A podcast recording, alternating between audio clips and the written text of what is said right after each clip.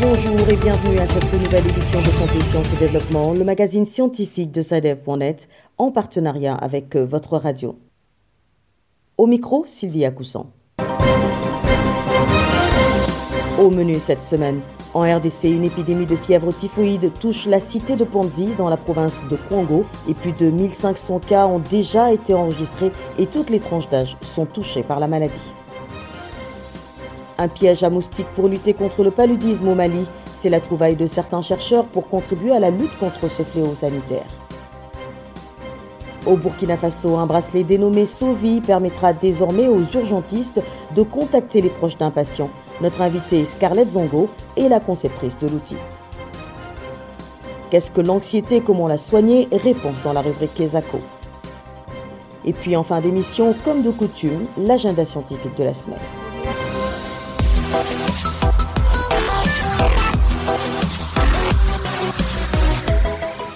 Bienvenue à tous.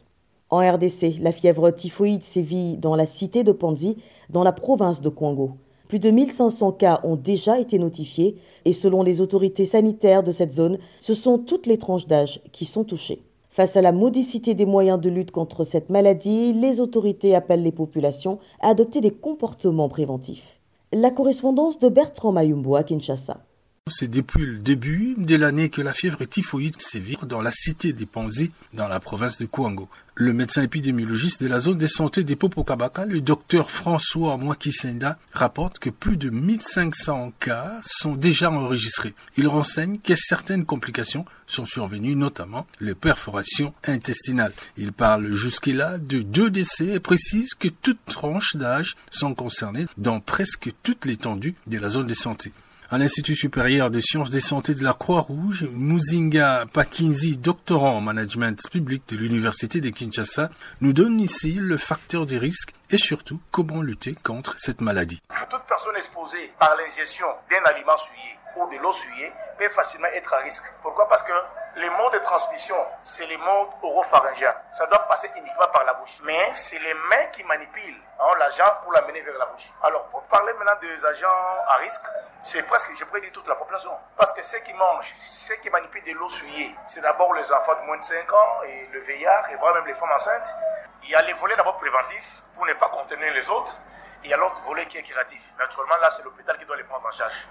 La première chose, il faut passer par la prophylaxie. Cherchez d'abord à détecter des personnes qui sont infectées, les isoler, hein, pour que ces gens-là ne puissent pas être le cible d'une autre co-infection avec les autres. Et deuxièmement, vous regardez ces milliers-là, quels sont les facteurs à risque les plus prépondérants, par exemple? Où se trouvent les marchés, où se trouvent les toilettes? Et où est-ce que la population se ressource en eau? Si la source est en aval et que les toilettes sont en amont, franchement, la population serait infectée. Il faut faire les traitements usuels de l'eau que les gens utilisent et pour la boisson, et pour la cuisson, et pour d'autres usages domestiques. Pour le médecin épidémiologiste de la zone de santé des Popokabaka, les difficultés sont nombreuses et la zone de santé se débrouille encore pour sensibiliser la population en rapport avec le comportement préventif.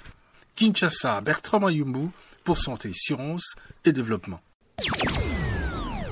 Au Mali, des chercheurs ont mis au point un piège qui permet de capturer et de tuer les moustiques, insectes vecteurs de paludisme. Cet outil à base de sucre vise à lutter contre la maladie.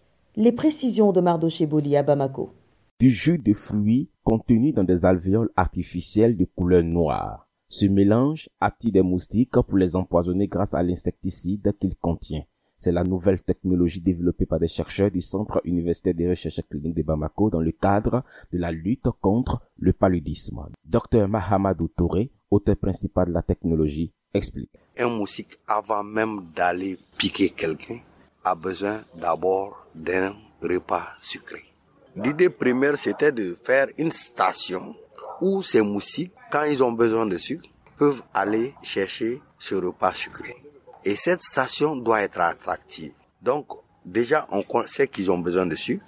On connaît l'odeur qui les attire. Maintenant, qu'est-ce qu'il faut faire? Il fallait trouver un insecticide qui n'est pas toxique pour l'homme et les autres insectes non nuisibles, mais qui peut tuer les moustiques en un temps record. Et c'est là que il y a un insecticide qu'on appelle dinotefuran.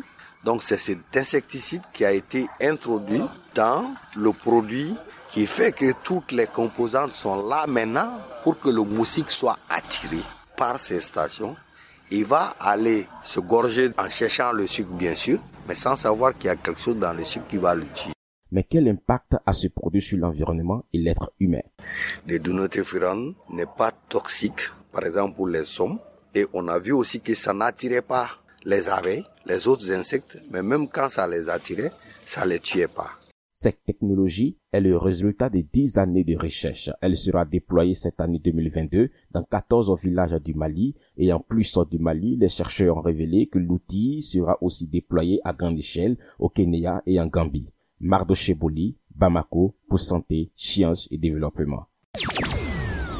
Au Burkina Faso, un nouvel outil de prise en charge d'urgence des patients vient d'être créé. Il s'agit d'un bracelet dénommé SOVI qui permet aux sapeurs-pompiers et aux médecins de prévenir les proches du patient en cas d'urgence.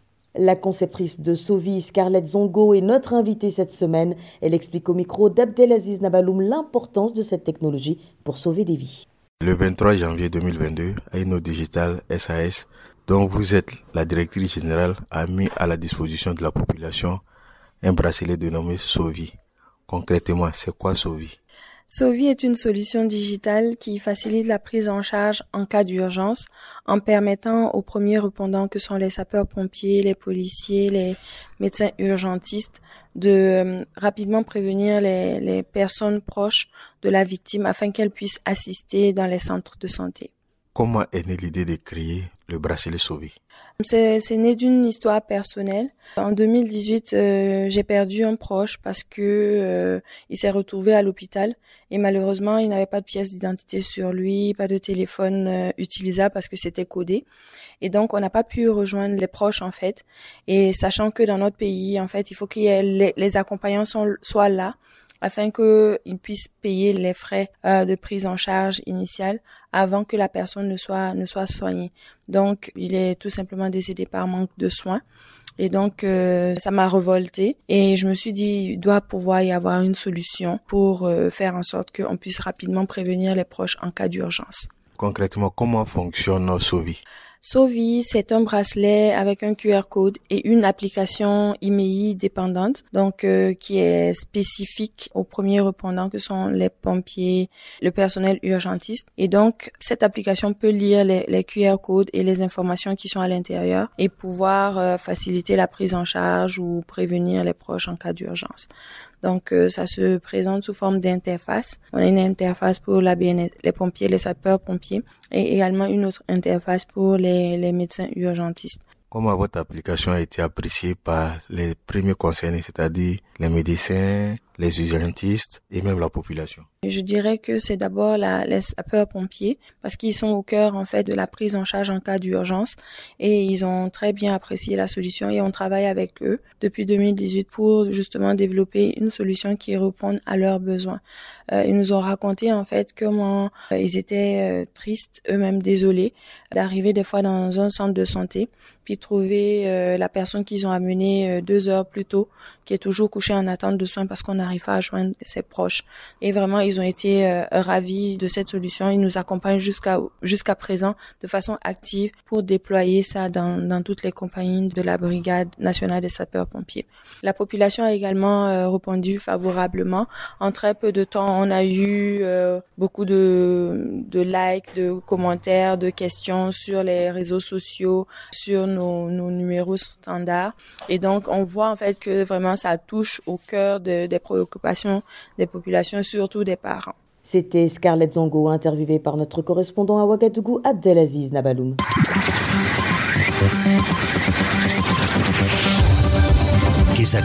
Qu'est-ce que c'est? Vos questions à la rédaction, les réponses de nos experts. La question de cette semaine nous est posée par un auditeur du Cameroun. Écoutons-la. Bonjour, je m'appelle euh, Tobay Edgar. Je suis étudiant à l'université de Yaoundé 1. Mes questions sont les suivantes. Qu'est-ce que l'anxiété? Comment la soigner? Merci.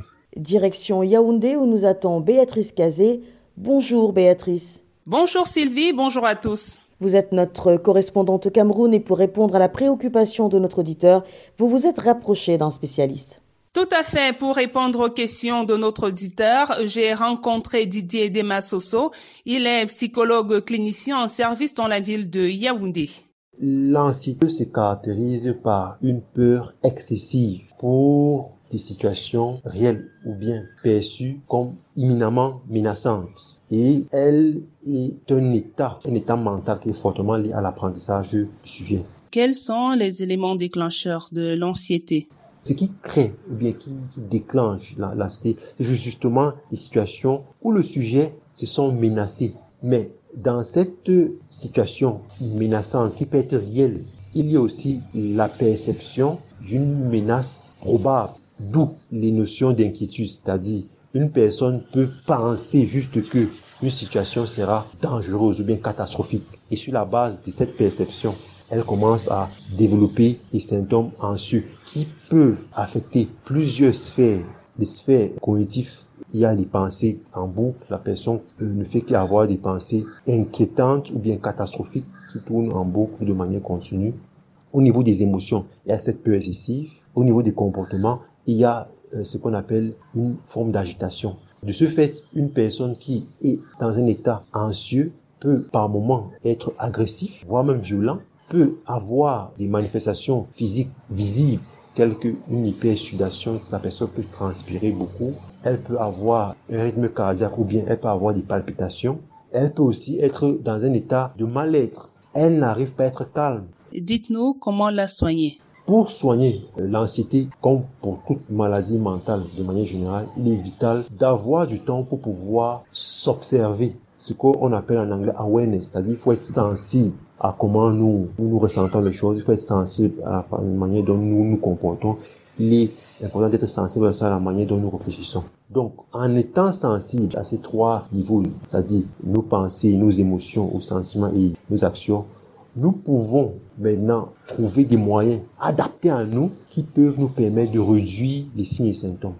Les données probantes tendent à montrer que euh, les méthodes de relaxation, une bonne alimentation, euh, le sport, en effet, l'exercice physique modéré, et avec aussi euh, le soutien des personnes soutenantes, contribueraient grandement aussi à réduire les troubles anxieux.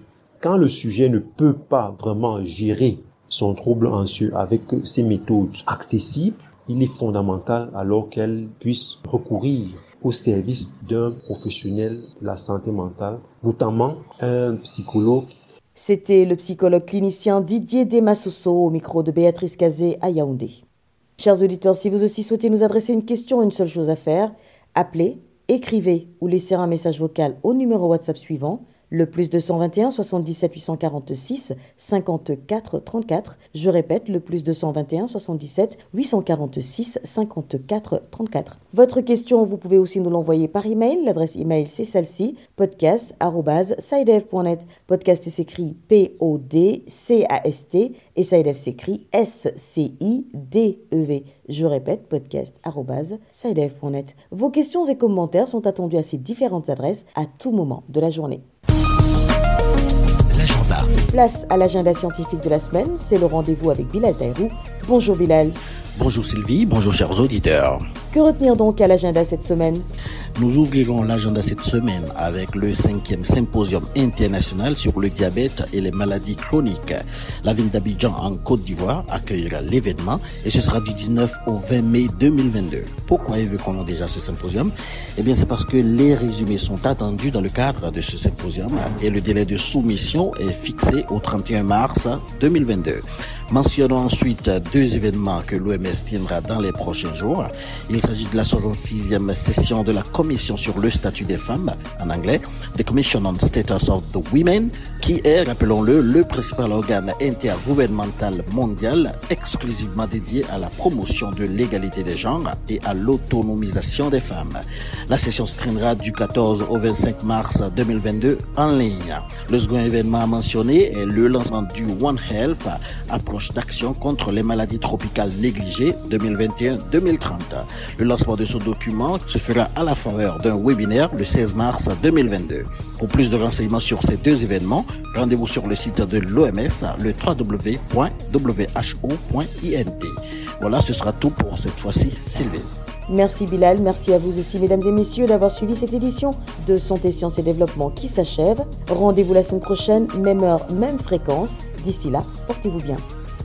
Cette émission est disponible en podcast sur le site sidev.net/fr. Cette émission a été réalisée sur financement du CRDI, le Centre de recherche pour le développement international, un organisme public canadien. Le CRDI investit dans le savoir, l'innovation et les solutions afin d'améliorer les conditions de vie dans les pays en développement.